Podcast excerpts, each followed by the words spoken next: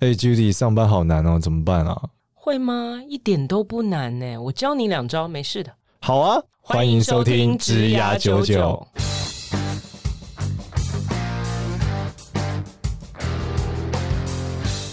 Hello，大家好，欢迎收听职涯九九，我是主持人简少年。那让我们欢迎另外一位主持人 Judy。大家好，我是 Judy。好，Judy，我们今天这一集的栏目一样是我们大人物绝招。今天来的大人物是谁呢？今天来的大人物是 Gina 洪运琪。先 say hi 一下，我再介绍吧。Hello，大家好，Judy 好，简少年好。嗨嗨嗨。Gina 呢有非常特别的一个职涯历程。她早期呢是在这个广告公司做创意，好，所以这个是创意人。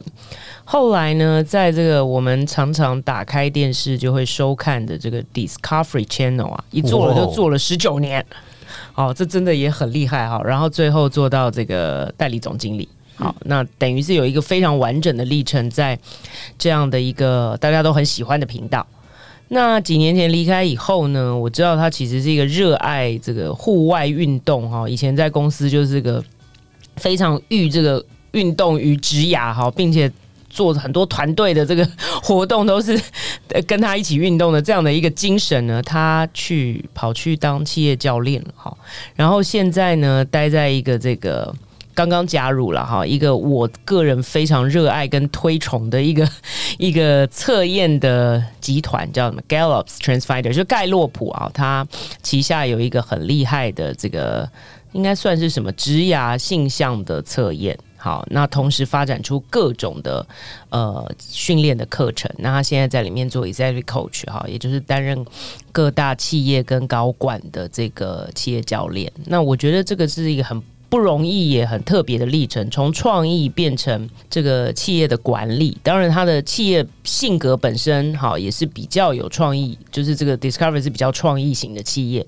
那带着这个实战的经历呢，来担任企业教练，跟一般就是我就是把企业教练当成一个工作是不太一样。他是等于自己有打过仗的哈。那现在来帮助很多很多想要在职场上打仗的人。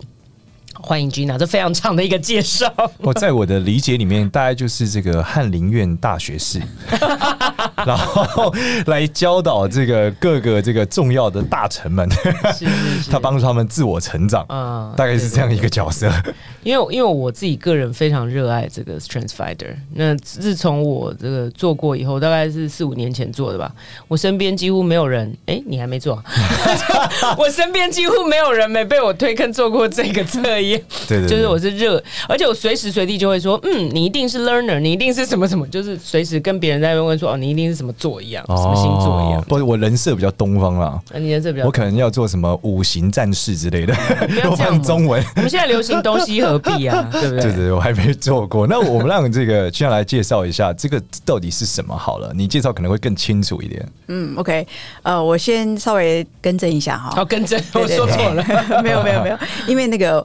呃，我现在加入了这个公司叫 Strengths Business，嗯，这个公司的名字叫 Strengths Business。是我们公司是代理美国 Gallup 的一个 Clifton Strengths Course 的这个课程。嗯，嗯，所以这个课程呢，就刚刚 Judy Judy 有讲哦，你四五年前有做过。嗯，那这个课程其实是在帮助大家发掘自己的天赋。嗯，那所以大家都知道 Gallup 是一个呃所谓的。原来一开始是做一些调查的公司嘛，哦、嗯，那他所以他们有非常呃很 solid 的一个调查的方法，对，哦，那透过这个方法，其实全世界大概有两千四百万人已经做过这个 Clifton Strengths 的呃调查，那就是一个台湾的人口数，对他他做过这个测评之后呢，他会把你的大概人的天赋归类成大概三十四种，嗯，所以你就可以找到你的 top five 的。talent 对，就是找找到前五大的优势。那这前五大的优势，基本上就是你连呼吸、连想都不用想，你天生就很自然流入在你的性格里面。嗯嗯、那所以他其实是在强调一个正向心理学，就是说我们常常在讲说，我到年底了，我要打评估，我就说，哎，我应该要跟呃，好像 improve 我的哪个缺点。嗯，其实你的缺点、你的弱势是不要去理他的。嗯，你好好的让你的缺点放在那边，不要让它跑出来就好。嗯。你要重视的是你的优势，嗯，怎么样让你的优势可以极大化的发挥？是这件事情比你去 improve 你的劣势重要，对，对，而且有效果。这真的是比较美式的思维。但我觉得这个是蛮重要的，这让我想到前几天我看到那个北野武，我不知道你知道，就是日本的那个导演，他出了一个新书，他里面在鼓吹一件事，就是努力是不一定会成功的。他说，因为他们小时候日本以前很穷嘛，所以他们知道人生而就是不平等的，那时候就是有有钱跟穷人。他说，但是他认为现在的小孩好像爸妈因为都过得很好嘛，所以爸妈刚讲，你努力一定会成功，但他说其实不一定。其实努力不一定会成功，是要做你擅长的事。对啊，是。所以我最近也感受到，就是很多这个九九九年或两千年出生的小孩。我有感觉到，他们的确很强调无限的可能性。嗯，可是我觉得他们反而困境是在认识自我。嗯嗯，就是像我是二二 K 年代的人嘛，就是我根本没有什么自我的可能性，二二 K 就没有可能性。那时候想的就是，我找到工作能赚到 maybe 两万五，我已经干掉同才的二二 K 了，对吧？那那时候根本不会去想我到底适合做什么。对，但是我认为他们现在就是迷惘感超重。嗯，就是因为他们太多可能性了，对他们太有可能，而且这个社会变化太快了，嗯、所以他们的角度有点变成什么？嗯、我们那天开玩笑就是说，我之前在大陆的时候遇到的工作伙伴是，我们试试看，万一成功了呢？对，梦想还是要有的，万一实现了呢？嗯，可是你以前在台湾的时候，大家想的是啊，你你卖乒乓啦，嗯、你就去做一份工作就好了，对不对？嗯、最好是我那时在流行考公家机关，对吧？考公务员不是很好吗？对，所以我觉得那个正在转变，现在更像是需要像 StrengthsFinder 这种东西，就是帮他去找到他真正天赋在哪。是是是，啊、知道天赋应该就是事半功倍，嗯，是吧？嗯，嗯，那你是怎么有这么剧烈的转折？嗯，在一个地方待了十九年，对任何人来说应该都算是非常久的 对一个资历，然后突然变成做 Executive Coach，是你对这很有热情，还是？还是你很早就发现自己要什么？因为十九年真的要很厉害、欸。哎呀，其实很多人都说我应该会在这里退休、嗯、啊，我的确也在这里毕业了。我没有讲，我没有觉得他是退休。OK，那在这十九年当中呢，中间有几个转折。嗯，因为其实坦白讲，一个工作再有趣的工作，你如果做了十九年，其实都会有点无聊。对，现在你可能做一点九年就已经崩溃了。所以我每三年到五年。到五年，我就觉得我应该要离职了。到了十年，我也觉得我应该离职。可刚好在这中间，公司都有一个新的 business，哎，跟我很像。对，所以我又换了就把你留下来了。对对对，然后就又换了一个角色。所以从 marketing 到 content，就是本来是管 marketing，后来又管 content，后来我们的业务有了很大的不同突破。所以呢，那我们的区域又扩大，从台湾变成直到韩国、香港、嗯、北亚。嗯，所以我就觉得说，哎，那好吧，继续留下来好了。嗯、看起来有一些好玩的东西，不一样的东西可以玩。嗯、因为你知道，做创意最怕一成不变，老、嗯、是做同样的事情。对，所以也因为这样子的有一些角色呃的扩展，所以我就继续留下来，一直到了第十九年。是。那后来我们有一个很大区域的整合，嗯，我们跟中国的整合，嗯，然后后来我就选择离开嘛，是。离开之后我就在想我要做什么，中间我也去当过导游。当过博物馆的志工，当过荒野保护协会的推广讲师，我这、嗯、都非常的 discovery。对对对，我就想说 我要开始做一些我真正以前忙着没时时间做的事情，然后在这个过程当中，我继续去探索。你刚刚做讲这些事情，都是你很想做、很爱做，对，对对，只是以前没空做。对，没错。哦哦，那所以我就开始去探索。那这个探索的过程中间，当然也碰到说，我到底要不要再回去 corporate 去上班？嗯。然后终于有一天呢，就碰到了我的呃旧识，我的朋友 Via，然后于是我就开启了另外一个，哎，嗯、原来有一个工作叫 Coach，嗯，然后 Coach 到底是在干嘛的？那我就开始跟他上课，嗯，那我就上了，先上了一个以色列的工具叫 Points of View，嗯。的一个呃教练工具的课程，对，那我拿到了证照，然后我就开始在想说，那我要不要再去上 coach？、嗯、所以我就上完了 coach 的课，那现在我在写论文，准备要进入这个呃，其实我已经已经已经在有一些外部的客户了，然后同时正在接下来就要进入这个 Gallup 的这个 Global Strengths Course 的的 training。OK，、嗯、听起来你好像很喜欢。教别人，或者是帮别人，呃，带来一些别人不知道的东西。你看，你刚刚讲什么？导游、志工、博物馆志工，然后现在 coach，就是好像是把别人不知道的一些东西带给他，这件事情有热情是不是？这果然是发现频道，探索。我我觉得其实如果可以启发别人探索一些，是不是生命中有一些很好玩的事情，或者是你周遭有一些很好玩的事情？因为以前我们在 Discovery 的时候，我们常常就说 Discovery 是这个世界、这个整个地球最大的粉丝，所以我们带着观众一起去发现、嗯哦、去探索定位哦。对，嗯、那我觉得每个人其实如果可以找到自己的定位，嗯、那是一件很棒的事情。就像、哦、所以在探索频道工作变成自己带着大家去探索，哎、欸，这很棒。我一直以为它叫发现频道，哎，所以是叫探索，因 为英文太烂。探索，人家翻成探索，翻的比较好一点。啊，OK。那你为什么在这个工作的过程中啊，就是你从创意，我们讲一直做到后来变做 friend brand 跟 content 这个过程中，你是？你你透过这个 Stretch Finder 再回去看你自己，你觉得你是什么样的优势，或是什么样的方法，让你可以在职涯上听起来是顺畅的嘛？你没有做到什么一点九年就被老板干掉啊，或做到五年就被要就就就被就被 fire 掉啊？一定是你有一个阶段是你做的不错嘛？那这个你的核心特质是什么？它怎么构建出来的？我我可不可以先讲一个？嗯，爆自己的料一下。可以啊。第一个工作，你可以报十个。我第一个工作是在广告广告制片公司。嗯。然后我我那是我梦寐以求的工作，然后因为那个工作我第一次去面试的时候我没有面试上，嗯，所以终于有第二个第二次的机会，我就对。我就写了一个文情并茂，还是反正写了一个 proposal 之类的，然后就、嗯、就后来我就上了，嗯，然后我就待了三个月，但三个月之后呢，我的老板跟我说，我们发现你不适合我们，为什么？就再见了，没有没有理由。一。他只跟我说不适合这样，然后我自己就检讨了很久。后来我就想说，我知道了，我觉得我还没有开窍。嗯，我那时候还抱着一种我刚毕业嘛，嗯，所以有一种好好像是学生心态，我不知道怎么上班。嗯嗯，我觉得那个打击或者说那个那个对我来讲是一个蛮大的冲击。嗯，但我我我也很感谢有那样的一个机会，让我在很年轻的时候就被打了一下，嗯，这样狠狠的打了一巴掌，那我就醒了，我就哦。我现在是要上班，我不是上课。嗯嗯嗯嗯，对，OK。那所以从那个之后，我就又到了另外一家广告制片公司。然后后来我就沿着这个脉络，我就觉得我想再去上游看一看。嗯，所以我就到了广告公司去做创意。嗯，然后在经过了几年之后，我就到了这个 Cable，就是、嗯、呃有线电视哦的频道去、哦 okay、去做这个 marketing。OK。那我后来如果在我的 top five 的 strengths 哦，有大概有，我觉得几个特点，一个是我有我的第一个 top one 是策略战略了哦，你天生就很会有战略观，就是我可能有很多可以在一片迷雾当中看到一个策略，对，看到有有几个可能性，哦，这个厉害，对，然后还有一个是我自己觉得我是一个行动派很强的人，哦，看到就可以前进，嗯，对，就是如果不动对我来讲有点痛苦，嗯，哦，所以我喜欢。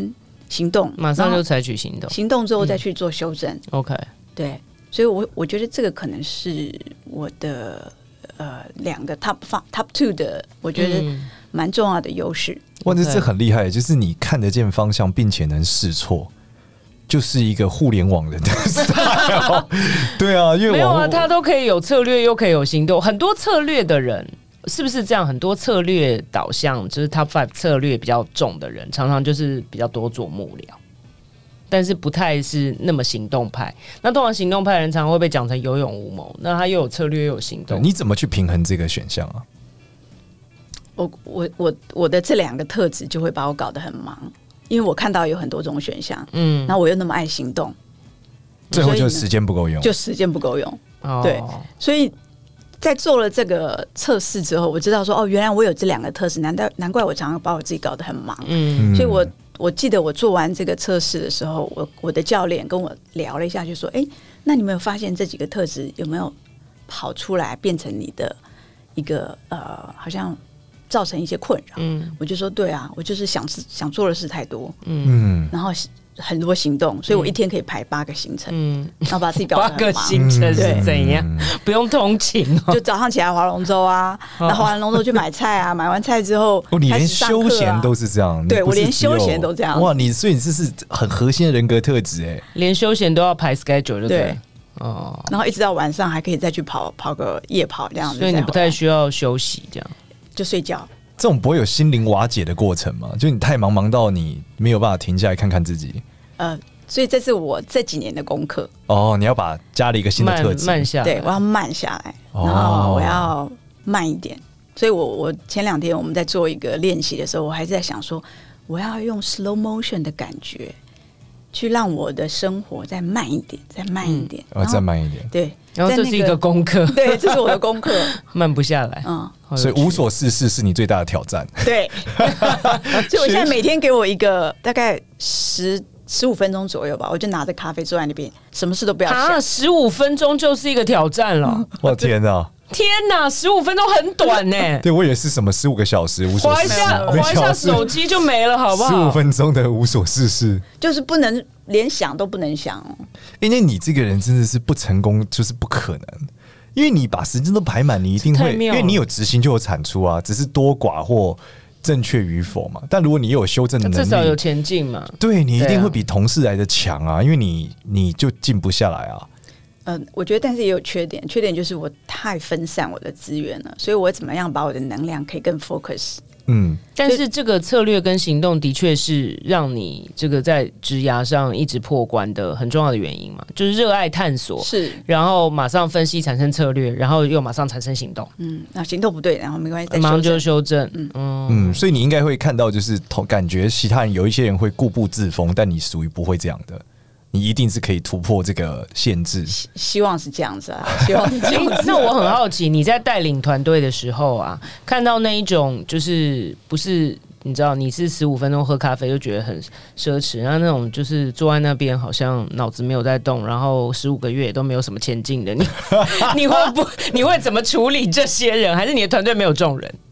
呃，如果有这样的人，好像已经就待不下去，嗯，就再见了。你不需要去做什么事，他们就会自己默默的。没有啦，我还是需要做什么事情，就马上采取行动，分析策略。这个人不应该 留在这里。但但坦白讲，我觉得在带领团队的过程，我觉得我的小孩给我蛮大的启发。OK，我有两个女儿，嗯，一个天，一个地。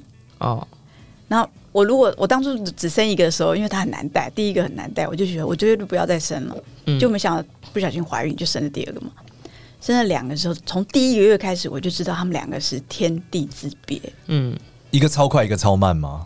一个超超乖，一个一直哭个不停。哦，一个超好带，一个超难带。对，而且第二个好像听得懂我在跟他讲话。嗯嗯，就是我阿妈说哈，我阿妈就是她说小孩子在坐月子的时候，你就把他抱起来，然后就对他吹口哨，他就会自己尿尿。嗯。嗯哎、欸，就真的耶！然后我就觉得他怎么，他真的听得懂。嗯，然后从那个时候开始我，我我开始相信人真的是不一样，不一样。嗯，所以从我的小孩子的过程，就是教养小孩的过程，或带小孩的过程，我其实也开始察觉说，对，其实每一个人都真的是不一样。嗯，然后你要尊重那个不一样。嗯，然后要看他的长处。OK。对，所以你也很能跟很缓慢、跟没有前进的人一起工作。嗯，我觉得这就是要互相 leverage，这很不容易。因为有时候会觉得很没耐心啊，想说怎么这么久没动静，没有进度。对，Judy 在说他自己。你干嘛这样？我我我还是会跟他们聊一聊。嗯嗯。所以我我觉得我大概是我们公司部门主管，真的有把人给。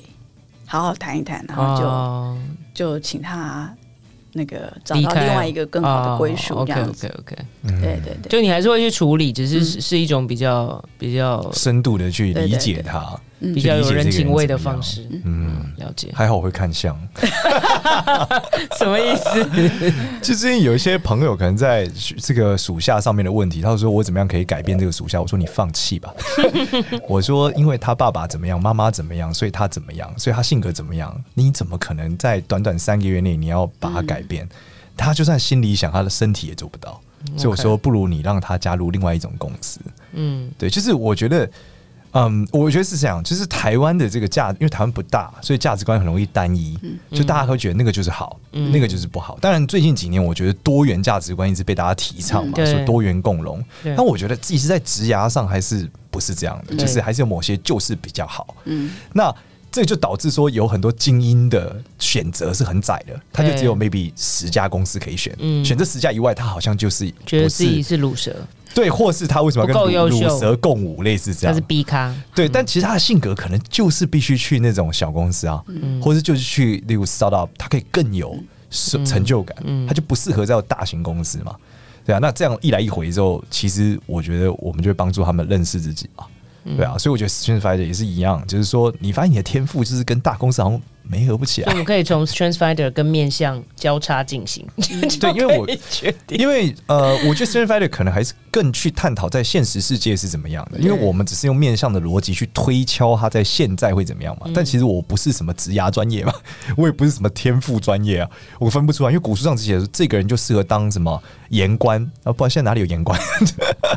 言官是就是说这个人面相就 这个人面相就适合当县令，这个人面相就适合当谏官，当翰林院大学士。大概现在没有这个职涯部的意思吗？言官，他其实代表的是这个这个人的特性，或在那个时代的官职需要什么能力，但现在都不存在了。OK，所以我认为这样的结合可能还是蛮好的。嗯，那 Gina 在过去遇过最困难的职涯挑战是什么？有，我今天早上想了很久，很久没有挑战，想不出来吗？能十九年，我觉得应该对他来说那些挑战过眼云烟。当时觉得是挑战嘛，事后一定是已经克服了。我应该说，我现在来回头看，说，哎、嗯，哪一个是真正对我来讲比较大的挑战？对，我想到两个哦，嗯，还好有想到，对，有想到。我们常常要内部提案，对，嗯，内部提案。那内部提案的时候，其实。常常提出，比如说最最刚开始，我们提出跟老板说：“哎，我们 TLC 十周年了，我们要来办一个大 party。什么 party 可以大到容纳所有的观众想来参加就参加？”嗯，哇哦！我们就说：“那我们来办野餐。”嗯，然后每个人带一道菜，就啪啦这样子。你就所有的观众都带一道菜啊？对啊。哦，OK。然后老板就说：“这什么 idea？” 就打回票。嗯。但是我们就不放弃啊，嗯，那我们就因为我们我们在月会里面会提这个 idea，后来就有一个节目部的同事，他刚好就是找说，哎，接下来还有什么新节目？嗯，哎，他就找到 Jamie Oliver 的一个新的节目，嗯，这个新的节目就有一个片段，就是 Jamie Oliver 他是在英国的公园里面办一个野餐，哦、他其实有点像办一个 food festival，嗯，但是他就有草地野餐，有什么 concert 啊、嗯、什么的。哦。所以我们的同事就翻了这个东西给我们看，那我们就哎、欸、觉得这个很棒，再去卖一次给给老板，嗯，给同事，给业务部的同事，也就卖成功了。哦，所以要有一个 名人的加持，不放弃的心，不放弃，主要是不放弃，是。就是这个 idea 没一下子没卖过没关系，就放在那里。然后我们就因为把消息跟同事讲了，就有人就开始动脑筋，嗯。嗯，所以我觉得是怎么样 leverage 同事之间的。呃资源沟通，就是说这个沟通很顺畅之后，你想做那个事情，你跟大家沟通了，可能刚开始没有效果，嗯，但如果有人就开始想说，哎，好像我看到有一个什么，就跟那个连接，嗯，我觉得很多事情的连接是你不知道它什么时候会变，所以就是说你在办公室要去突破一些东西的时候，有的时候要交叉运用各种不同的就是连接点，嗯，然后一直去试。搞不好在某一个时间就会就会成，嗯，后来好像很成功，对不对？对，后来很成功，后来大家就 对疯狂野餐，疯狂野餐，对，什么牌子都野餐。对，那另外一个嘞？另外一个好像也是一个我们，因为我们是一个国际频道嘛，对，Discovery 是一个国际频道。那我们在做的事情其实比较像是做在地化，嗯，就把一个国际的品牌怎么跟在地做更好的连接。所以我记得有一年是 Discovery 十五周年的时候吧，嗯，那也是一样，我们就在想我们要做一点什么内部的活动或是外部的活动。那很多时候这种内部活动只是自己做爽而已，跟观众客户没什么关系。那我记得那时候，那时候很那算是蛮早期哦，就有一阵子台湾很流行那个很多农夫在种田，有没有？在插秧，嗯。然后，可是其实很多地都休耕了，于是他们就开始在想一些方法，就说：“哎，邀请企业来插秧，嗯，那你们一边插秧之后，我帮你把这个田收割，什么，最后你们就有呃所有的米都是你们的，可以送给客户啊什么的。对对对，也是我我好像是提了一个 idea 说：哎，那我们去种田好了，我们去，因为这个这片土地我们要自己去采过啊，对不对？那亲手去插秧，提的都很这个。那 wild idea，对对。然后我们公司业务部的女生都是那种贵妇型，不可能去，怎么可能要去踩？说要穿雨鞋还是什么拖赤脚什么的。那后来我就跟老板讲说，我就跟他继续跟他们游说说，继续卖。对啊，这个 idea 多棒啊！你看到时候我们的客户每个人拿到一包是我们自己。自己种的米，嗯，上面可能还有我们的照片。现在很流行，现在很流行。那时候大家听到就觉得说，这些这些贡献小伟。所以这个 idea 也是，我觉得内部有很多，其实有很很棒的 idea。你怎么样让这个 idea 可以内部人买单，或是外部人买单？我觉得这中间的说服是需要一些呃勇气也好，或是需要一些你给他看到这个事情对。他的影响的价值是什么？果然是创意人哎！而且我觉得很妙的是，我们会觉得 Discovery 感觉是一个创意的频道跟事业嘛，但是在这样的事业体里面，这样的创意也都还是会经过很多的这个层层的关卡，所以、这个、我永远觉得它已经是很 outdoor，就是一定是。对，就是好像他们做这种事情很正常，本来就应该是别人没做过，他们做，然后很疯狂，然后很成功。但看起来内部还是会有很多，所以在企业工作其实真的是要勇敢，嗯、勇敢去做很多突破。所以他刚刚讲嘛，你在上班，嗯、你不是在上学，不是在上学，对，上学你想干嘛就干嘛，上班还是有很多很多层层的对。事情要解决，人的东西要。那你刚刚还是没，你刚刚后面好像没有提到说你怎么把这个插秧的东西卖出去啊？哦，插秧这个事情，我就就跟老板讲说，还有跟业务部同事说，哎，到时候你的客户每个人都会拿到一一包米，嗯。这米上面有我们的照片，所以这个礼物很有意义，对，代表你，我因为你这个汗滴禾下土，就是自己耕种出来。哇，中文好好哦！而且代表 Discovery 在台湾生根，嗯，你看我们跟这个土地的连接，你好会讲哦！天哪，不会讲真的，对啊，这个真的很酷哎！如果我是客户时候，我会觉得哇，这是你亲手，这不是亲手，这已经不是手做嘞，这叫手种，手种，对啊，比做还难呢。是啊。哇，这个真的很。后来就采用了，呀呀，后来我们就果然就连续三年，我们都有那个米可以吃吃。那那些同事的体验后来觉得好吗？同事体验觉得，所以后来业务部都脱掉高跟鞋，穿了雨鞋，穿了雨鞋。但是其实不应该穿雨鞋，因为穿雨鞋会踩，会整个鞋子会陷在那个马瓜北里，所以应该不要穿，应该是要赤脚的。OK，那你让所有的。业务部的漂亮的女生都脱了高跟鞋，赤脚去插秧。对，我觉得这个比留下了一张很美的照片。这个意义更大。我觉得这个比那个米的难度更高。他跑客户的时候，客户已经觉得这你你去种田。哇，你果然是踩在土地上的业务，不是那种你真的很有诚意，非常接地气的。对，不是只会逛精品店的业务，你很有诚意，真的。对啊，对对对，这很好。我们在后面的时候，我们这一集的话比较特别，是我们想要请就是就是我们的大人物来分析一下你现在做这个事情的产业。它接下来大概会有什么样的走向？你可以跟我们分析一下这个产业的未来嘛？预测一下这个教练产业的未来，你觉得在台湾会有怎么样的发展？诶、欸，我觉得在台湾哈，教练产业未来，我觉得会大有可为，而且一定会起飞。哦、OK，倒不一定说每一个人都会讲教练，但是我觉得企业里面的主管必须要有教练的领导力，嗯、教练风格的领导力，嗯、尤其在面对我们说千禧年代哦。嗯。越来越年轻的这一群这个工作者，嗯、他们其实他们的动呃，他们的动机、成就动机、成就动机，嗯、可能不光是钱，当然钱也蛮重要，嗯、还有他们的成就，他们到底是为什么而工作？对，那他们可能追求的是更多的是生活的幸福感，嗯、或是工作的成就感。嗯、那所以呃，这个主管也好，呃，领导人也好，他怎么样可以满足这一群？嗯，可能跟他差。两个世代的年轻人，他们想要的，嗯、所以我觉得教练就是一个非常好的。呃，我们常常讲说，呃，教练是可以帮助这个人去察觉。我们刚刚讲到说，其实如果有工作能力啊、呃，不是那么好的，但是你怎么看到他的优点，或是你怎么怎么去启发他看到他自己，或是看到他跟别人的工作的差异性，对，嗯。嗯我觉得这样才有可能真正去改变，让他愿意去改变。因为他如果没看到你跟他说，请你这样做这样做，他永远还是只是 follow 你的 instruction。是，但更多时候是你需要去启发他，让他愿意看到看到不一样的观点，那他也他才有改变的动力。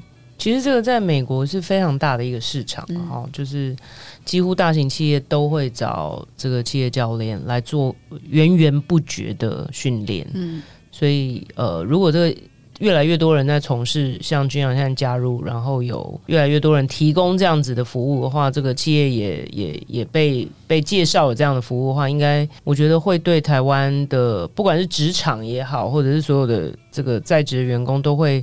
我觉得这个需求应该会是很大的，嗯，所以感觉上是说台湾这个新的啊、呃，我觉得经理人吧，他们必须要具备这个相对来说的能力的重要性，突然被放大了。原因是因为在过去的时候跟千禧世代他们的这个时空背景不一样，对，我觉得不太。所以现在的经理人变成他应该有很大的市场，是因为他们当年可能不那么的重视这个，但现在就是他们被放到优先顺序比较前面的地方，是这样吗？呀，yeah, 我觉得呃，过去经理人可能在。很多时候是在管理啊、哦，那我们更重要的是说，你要如果你要领导，那你你要领导什么嘛？啊、哦，嗯、你应该不是教你的员工如何去工作，而是怎么样让他看到那个前景，看到那个他想要去哪里的地方，嗯，然后可以让他自己朝着那个方向去前进。是，我这次感觉真的是管理学的一个阶段性的进化，哎。因为我们之前在学校上的时候，是最早管理学就是说用一台摄影机嘛，记下来说他搬砖的这个速度，把中间他发现他搬砖有多余的动作，叫他不要做了，然后把它搬好。那第二个阶段开始的时候，就是变成有开始有下属啊，然后工业式的管理。到现在像你讲，就是你要激发他自动去搬砖，是他 inspire 他说我这个搬砖好像搬的不是很好，我要怎么搬的更好？然后你还有另外一个点是，搞不好不是每个人都应该去搬砖。有的人应该是做产业的另外一个服务，有一个应该是弱，就是我认为这是真正一个行行出状元的时代来临了。嗯、因为我们小时候都听过这句话叫“行行出状元”，可是事实上，我觉得以前的产业那种工业化的结构上，你很难说你真的很自由的去做你你想要发展的事情。但是如果在现在这个时代，我觉得很多可能性，包含我认为疫情时代也发生了嘛，所以大家开始如果有自驱力的启发，他的确可以去。Leverage 全球的资源，它可以做很多很多东西。所以我觉得，就我个人在看的话，我觉得应该教练产业也会有很大的发展和自我启发的产业会越来越被重视。这也是我看也是这样。而且教练产业可能随着刚刚讲的嘛，千禧世代世代的不同，你你要领导那个世代的不同，可能也是需要与时俱进。嗯、你不同也会有不同 coach 的方式，对不对？我自己的感觉是，从我的角度看到年轻时代跟我们那时候的工作者是差异非常非常大的。嗯那如果是整个世代都是这样的话，那你势必方法上要有做调整。嗯嗯，没错。你刚刚一直讲攀砖，害我一直想要逃侃，这是一个搬砖跟陶侃有什么关系？陶侃搬砖呢？陶陶侃学院吗？搬砖。我想说，为什么会突然讲到搬砖？而且搬砖还有从一点零到四点零。搬砖是一个大陆用语了，对，他们开玩笑嘛，就是说，就是上班族都在搬砖哦。所以金融业就叫金融民工，只是搬的是金融的砖。我们是搬金砖，金砖 比较贵。好，那我们非常谢谢君娜，谢谢谢谢。然后一样在节目的尾声，我们要再跟大家讲一次，就是如果你有任何听完节目的问题，都可以在我们 ZR 九九的 LINE 社群里面去提问。然后喜欢我们节目的话，记得也要订阅我们，然后按赞，然后可以分享。那有任何关于对于这种教练或是 StrengthsFinder 的问题，都可以在职涯99的社群里面提出，Gina 有可能会回答你，但是我也不太确定。只不过呢，你提出来之后，我们还是会整理给他。那希望呢，大家也可以有所收获，然后也可以去尝试看看，去了解自己的天赋到底在哪里。那我们今天节目就到这边，谢谢大家，谢谢 Gina，谢谢 Gina，拜拜。